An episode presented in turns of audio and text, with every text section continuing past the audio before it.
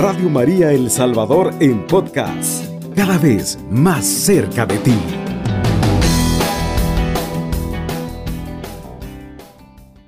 Pues sí, hermanos, estamos ante una posición grave en estos momentos en todo el mundo, pero así como nuestra Virgen María es madre, ella entiende nuestras preocupaciones y ahí intercederá por todos nosotros.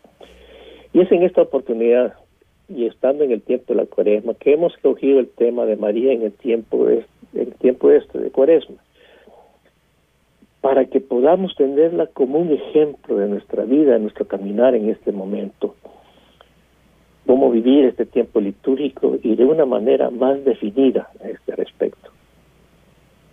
Sí, hermanos, el tiempo de cuaresma, como ustedes lo saben bien, es un tiempo para escuchar más de cerca la palabra del Señor y ponerla en práctica, no solamente escucharla, sino que también ponerla en práctica, porque es además tiempo de oración y de profundización en los sacramentos, en especial, hermano, la confesión y la Eucaristía, porque son los dos sacramentos que el Señor ha dejado para la vida. Recuérdense, Él dijo muchas veces en el, en el capítulo 6 de Juan, de que Él cuerpo de Él es verdadera comida y la sangre de Él es verdadera bebida.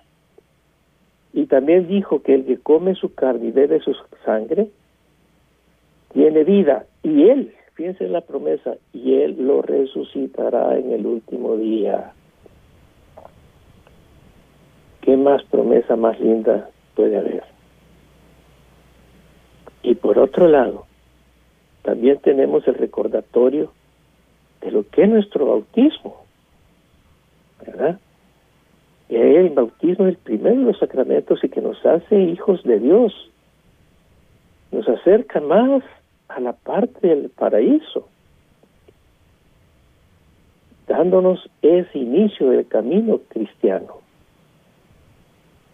Hermanos, este periodo de cuaresma no es solamente en espera de lo que pueda suceder, sino que de un cambio en nuestras vidas.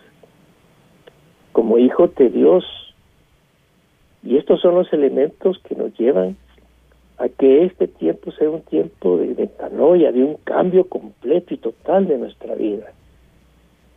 Y esto no se va a lograr si no llegamos a lo esencial de dejar a un lado esas cosas que no valen la pena, que que son un peso para nuestra alma, que hay que dejarlas por aparte, aunque sea un proceso doloroso, posiblemente lo sea, pero es necesario pasarlo.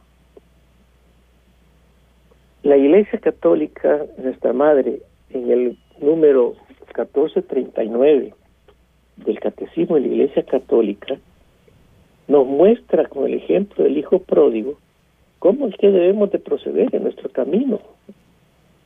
Y ese punto es importante. Recordemos un poco de lo que es el, esta parábola del hijo pródigo. Es aquel hijo que se pierde completamente en el mundo.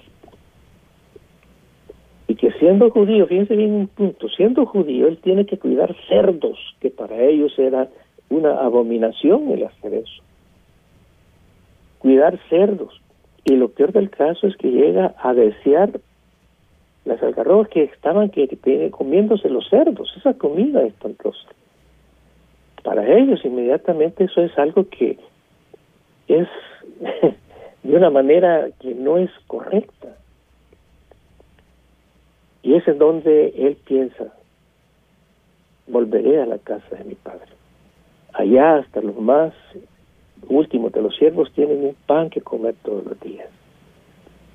Volveré y le pediré perdón. Y él lo hace así. Pero él no ha llegado, no ha terminado de llegar a ese hogar, a esa casa.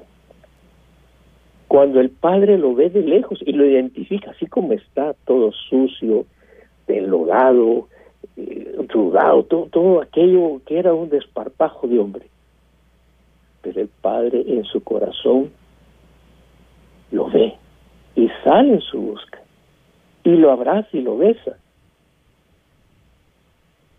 Hermanos, la Iglesia Católica nos dice lo siguiente, Dice, el proceso de la conversión y de la penitencia fue descrito maravillosamente por Jesús en la parábola llamada del Hijo Pródigo, cuyo centro es el Padre Misericordioso.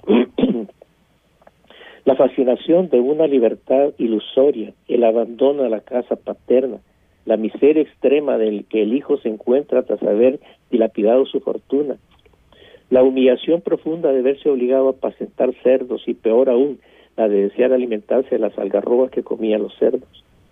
La reflexión sobre los bienes perdidos, el arrepentimiento y la decisión de declararse culpable ante su padre, el camino de retorno, la acogida generosa del padre, la alegría del padre, todos estos rasgos propios del proceso de conversión. El mejor vestido, el anillo, el banquete de fiesta son símbolos de esa vida nueva, pura, digna, llena de alegría que es la vida del hombre que vuelve a Dios y al seno de su familia, que es la iglesia. Solo el corazón de Cristo, que conoce las profundidades del amor de su Padre, pudo revelarnos el abismo de su misericordia de una manera tan llena de simplicidad y de belleza. ¡Qué bello! Hoy aprovechemos esta cuaresma, hermanos. ¿Cuántas cuaresmas hemos pasado y no hemos cambiado? ¿Cuántas veces nos dicen nuestros sacerdotes que vivamos esta cuaresma como si fuera la última porque no sabemos si vamos a llegar a la siguiente?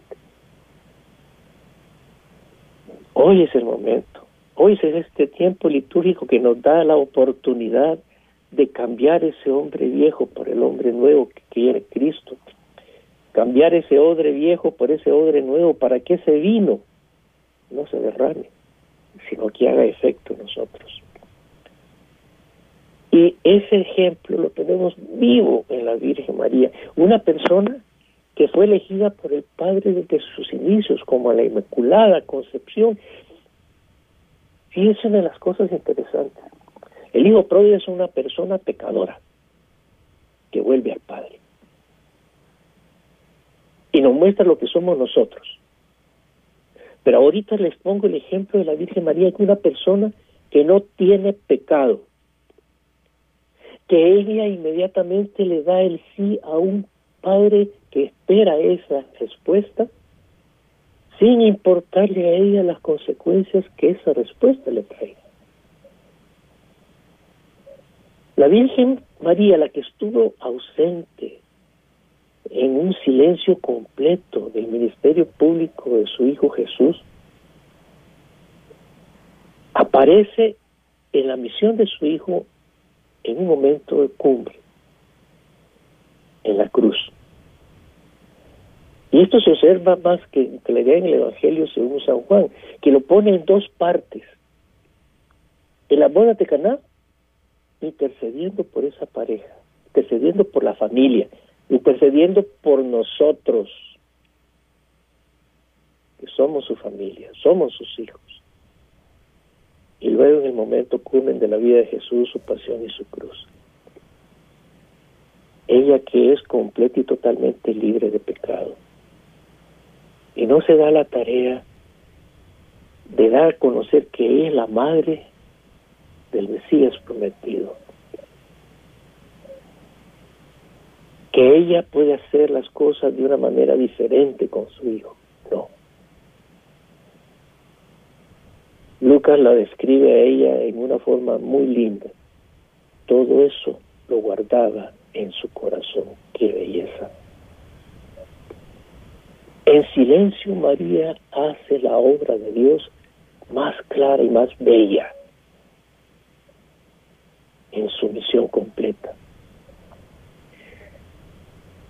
De esta base nos presenta en este tiempo a la Virgen como el modelo de ese cristiano que medita y debe escuchar la palabra de Dios, practicándola también y viviéndola de manera obediente a la voluntad del Padre. Porque ellos, haciendo eco a su fiel, aquel dicho, aquella frase, he aquí la esclava del Señor, hágase en mí según su palabra, abre completamente su corazón hacia la voluntad del ser más supremo y más amoroso que hay en el mundo.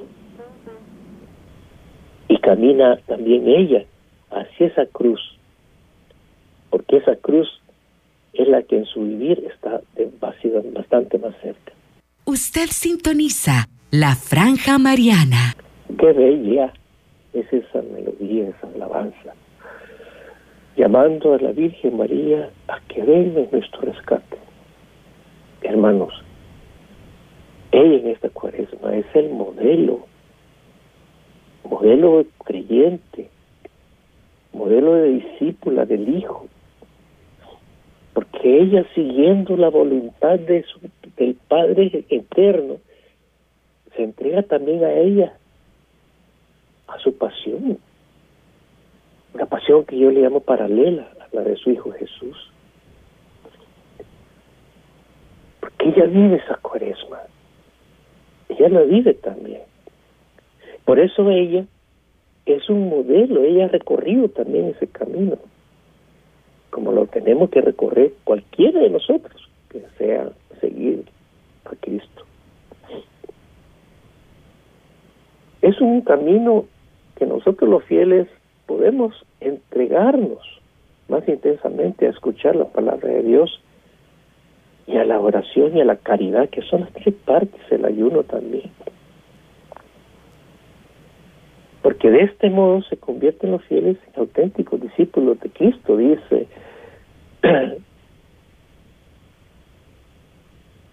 la palabra. Pero no basta escuchar la palabra de Dios. Eh, porque escuchamos canciones, escuchamos, pero la llevamos a la práctica la palabra de Dios. Cuando vamos a misa, escuchamos la primera lectura, la segunda lectura del Salmo, escuchamos el Evangelio, escuchamos la humildad de nuestro sacerdote o solamente la oímos. Escuchar es atender, atender a la palabra. Es saber inmediatamente mantener esa palabra que nos da en nuestro corazón en algún momento determinado de la homilía, del evangelio, de la primera o segunda lectura del salmo, esa palabra que nos pega por dentro. Eso es escuchar y cambiar. Porque el que escucha cambia. El que solamente oye, son, oye nada más pero el que escucha aprende, cambia, actúa. Por eso es que de este modo se convierten los fieles en auténticos discípulos de Cristo. Hay que retener y meditar en el corazón la palabra, como la Virgen María. La palabra que nos es dada es palabra para nuestra vida, para nuestro caminar, no es solamente un rito, no es solamente el oír al sacerdote que lindo habla, no, es velar porque esa palabra nos pegue en el alma.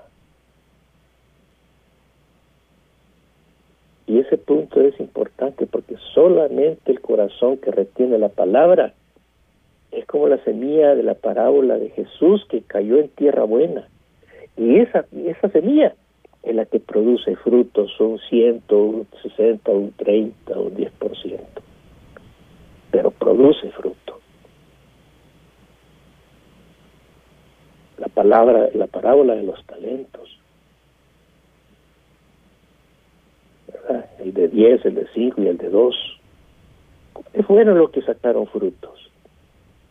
Y aquel que tuvo los dos que por miedo inmediatamente le enterró y se lo entregó y diciendo aquí tiene lo tuyo, ¿qué pasó con él?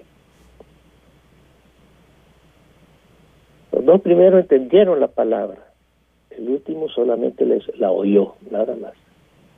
Y por eso no sacó fruto de ella. La nota característica de la cuaresma es el discipulado. Quien sigue a Jesús en y el que escucha su palabra y la pone en práctica, ese es el discípulo. Y en este sentido María se presenta como una discípula muy grande del Señor. Ella tuvo que pasar de ser solamente la mamá de Jesús a ser esa madre discípula fiel, la creyente más firme y más real. Por eso la devoción nuestra a la Virgen María no es un puro sentimentalismo, sino que es la admiración de la obra de Dios en la Virgen María, en esa que Él puso la llena de gracia, que la dispuso como madre de su Hijo Jesús, y que durante toda la vida de ella, hasta su dormición, actuó en, siguiendo la voluntad del Padre, pero es no es una mujer cualquiera, porque ella hizo la aceptación de su vida en la voluntad de Dios, desde que el momento en que dijo aquí la esclava del Señor, ¿y qué más ustedes quieren? Que la alabanza de su vida la hacen magnífica. El Señor hace mi maravilla, santo es mi Dios, le da la alabanza completa a Dios.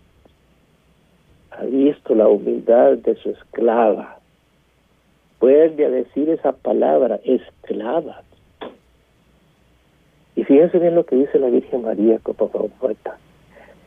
Y me llamarán dichosa todas las generaciones. No le dirán una mujer cualquiera, la llamarán dichosa. Y ese es el modelo que nosotros debemos de seguir. Porque ella se dio completa a esa voluntad divina. El evangelista Juan también nos presenta a la Virgen María en ese punto de la, de la pasión como un papel de corredentora, como ya lo habíamos hablado anteriormente en otro programa. Pues es también ella en esos duros momentos a lo que en lo personal, como ya les he dicho, le llamo la pasión paralela a la Virgen María, nos da ese amor que solamente una elegida por Dios a ese menester pueda dar. En el momento de recibir a su hijo en sus brazos, cuando lo bajaron de la cruz, ¿cuáles fueron esos sentimientos de la Virgen María? ¿De odio? ¿De rencor? ¿De ponerte el dedo diciendo por ti murió mi hijo, este que te tengo en el brazo? No. Porque hasta en esa situación, hasta en ese momento, la Virgen María nos da ese amor. Cumple así lo que Jesús había anunciado cuando nos dice que el que quiera seguirles, que se renuncie a sí mismo, lo primero, que es lo que tenemos que hacer nosotros en esta cuaresma. Renunciarte a ti mismo, aunque duela,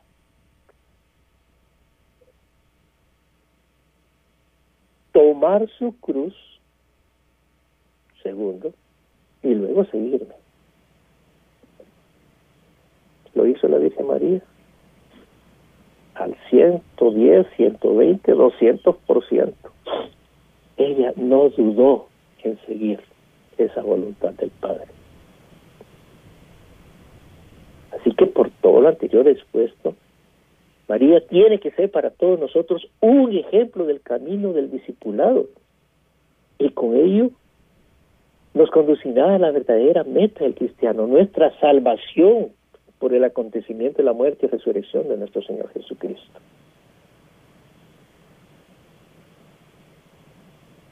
La cuaresma de María se prolongó toda su vida, pegada a todo lo que su corazón a la de su Hijo Jesús.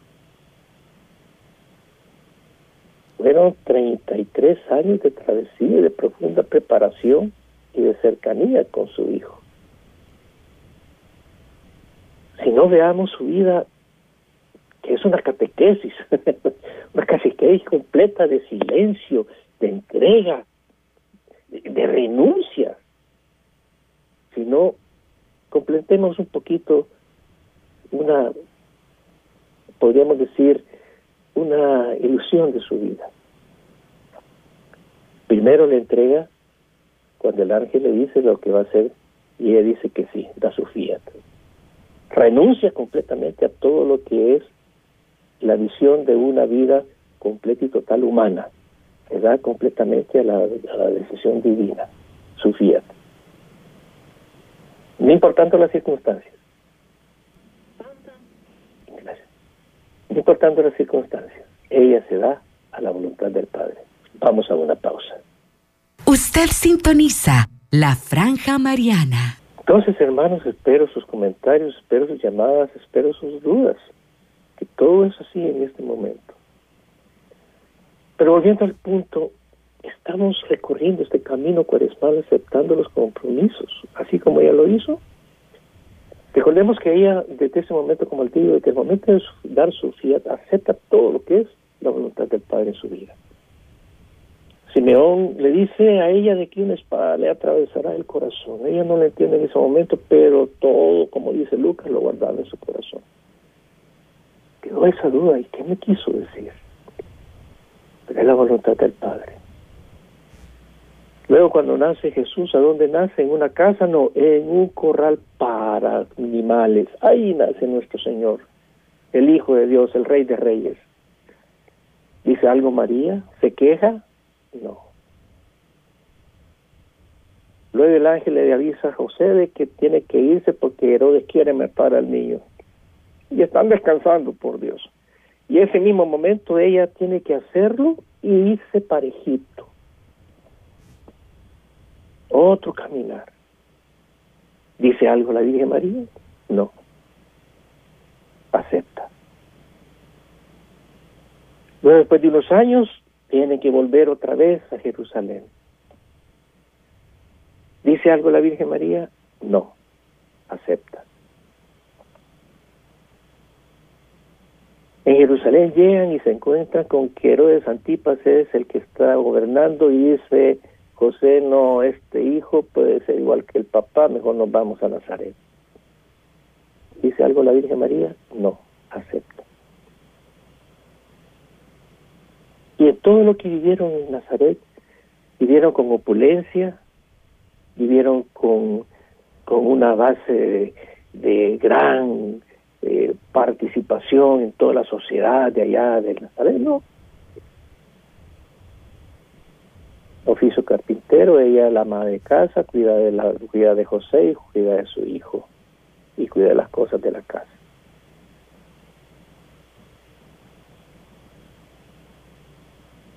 Luego viene el ministerio de su hijo, a los 30 años. ¿Dice algo la Virgen María? No. Inclusive cuando la llegan a buscar con sus familiares a Jesús, ¿dice algo la Virgen María? No, son los familiares los que dicen que, tiene que volver, pero la Virgen María queda callada.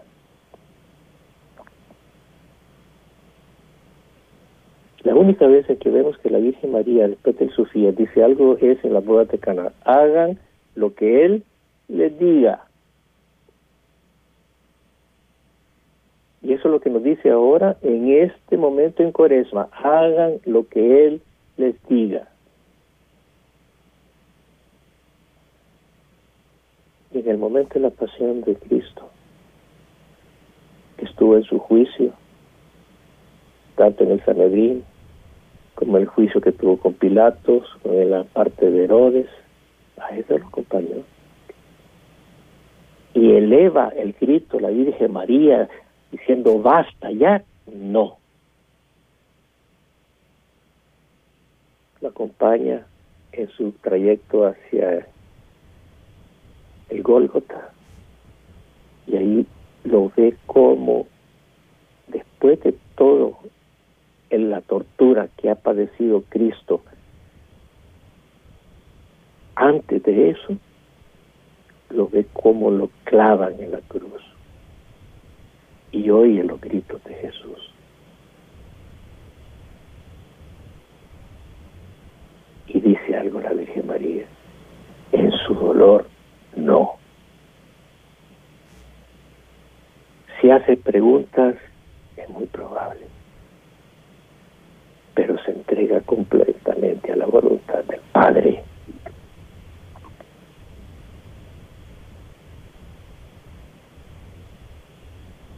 Sin nosotros preguntamos, ¿por qué? Si yo hago esto, si hago aquí por el Señor, ¿por qué me pasa esto? Ella se dio completamente al Padre y nos da el modelo de lo que nosotros debemos de seguir. Que nos cuesta, sí, pero como somos, somos seres humanos, pero con la gracia que Dios nos ha dado, lo podemos hacer. María no lo hizo únicamente como madre desgarrada por el dolor, sino que como una entrega absoluta, en total sumisión, se da entera como ofrenda al Padre.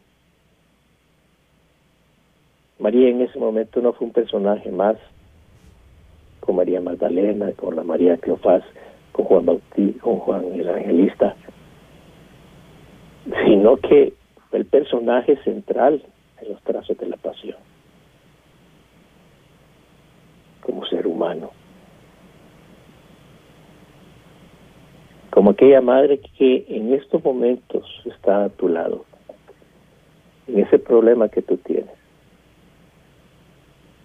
en ese pecado que no puedes, eh, que no puedes tener, ella te puede dar la fortaleza que necesitas. Ella se dio sin titubear a la voluntad del Padre. Ella recorrió ese camino también cuaresmal, aceptando los compromisos inherentes a su sí, a su fiat. Él no se ella no se preguntó eh, por qué van a hacer conmigo el, Mesías, eh, qué voy a hacer. No.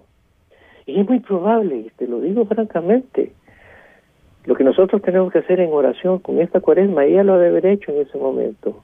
En oración, duda con el Padre duradera, siempre, en oración, en aceptación, en humildad, en sumisión. Ella recorrió ese camino cuaresmal.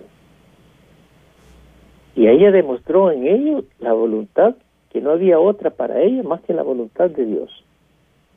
Y así nos demostró cómo nos podemos mantener firmes en ese recorrido. Hoy es el momento de decidirte. Hoy es el momento de dar tu fiat. Así como lo hizo ella. Pero de la mano de ella. ¿Cuántas veces le he pedido rezar el rosario?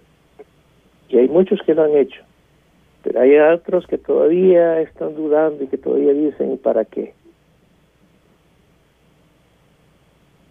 El Santo Rosario puede ser una parte muy importante en esta base de la oración si tanto te cuesta orar.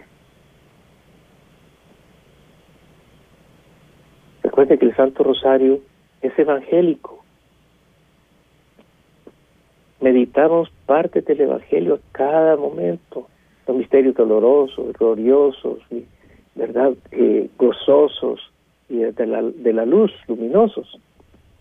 En todos, todos, todos ellos meditamos parte del Evangelio es bíblico. Hasta nuestras oraciones, el Padre Nuestro y la de María, son bíblicos. María se sabía los salmos y los recitaba Jesús, por eso recita los salmos también.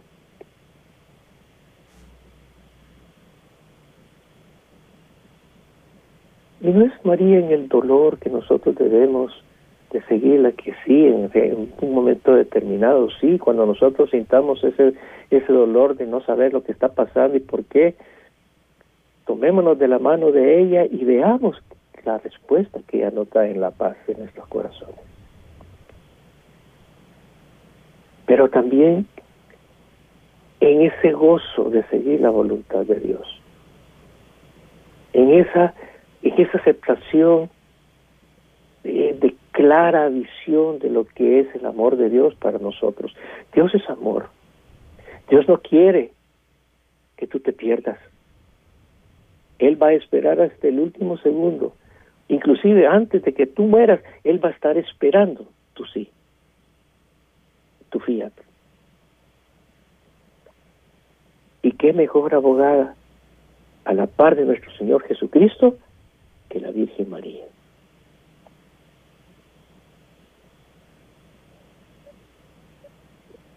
Tómala como tu protectora, como tu guía, como tu modelo si todavía no lo has hecho. Y si ya lo hiciste, pues persevera en su ejemplo. Porque de otra forma no podrás hacer las cosas bien.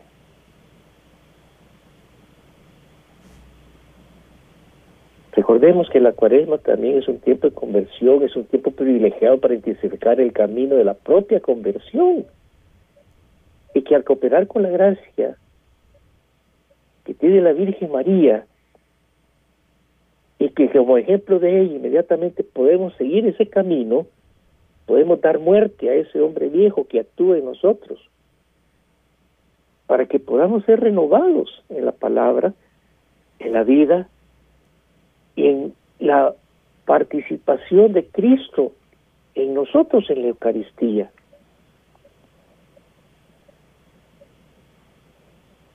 Eucaristía no es solamente un pedazo de pan que te ponen en la lengua y que ya estuvo, no es un ritual. Es el mismo Cristo sangrante, es el mismo cuerpo de ese, de ese que es el Salvador, que es camino, verdad y vida, el que está recibiendo.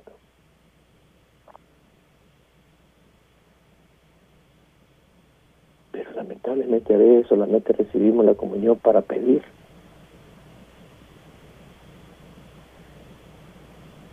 Está bien, no digo que está mal.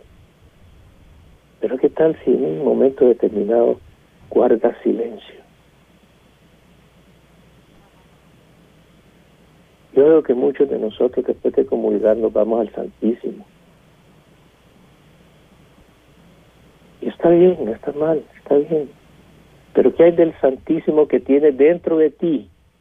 En ese momento, lo tienes adentro de ti, no está afuera, está dentro de ti ese mismo Santísimo que está en esa hostia, que va, a ser al Santísimo, está en tu cuerpo en ese momento. Porque Jesús dice, el que come mi carne y bebe mi sangre, yo estoy en él y él está en mí. Son palabras de Jesús. ¿Te has puesto a pensar en eso?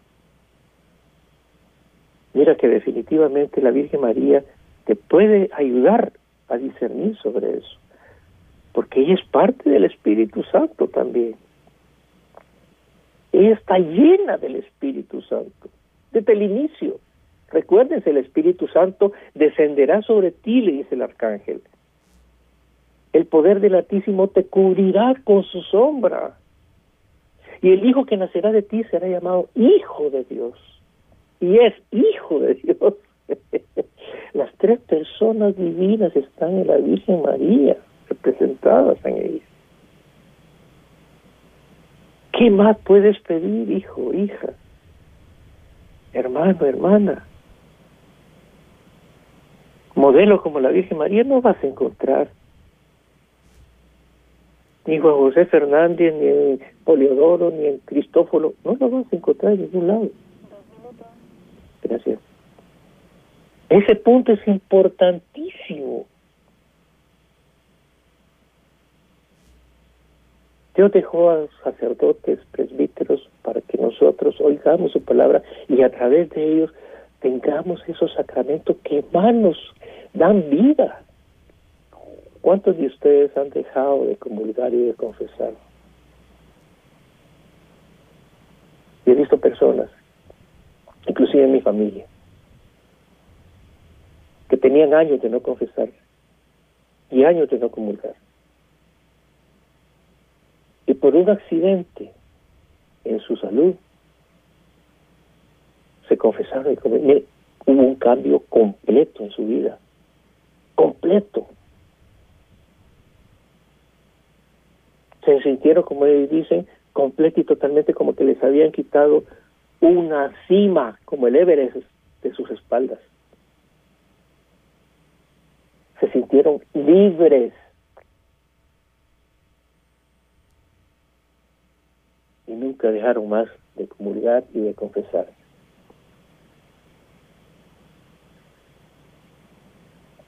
Hermanos, hermanas, tenemos semanas todavía por delante, días por delante que podemos cambiar. Toma la mano de la Virgen María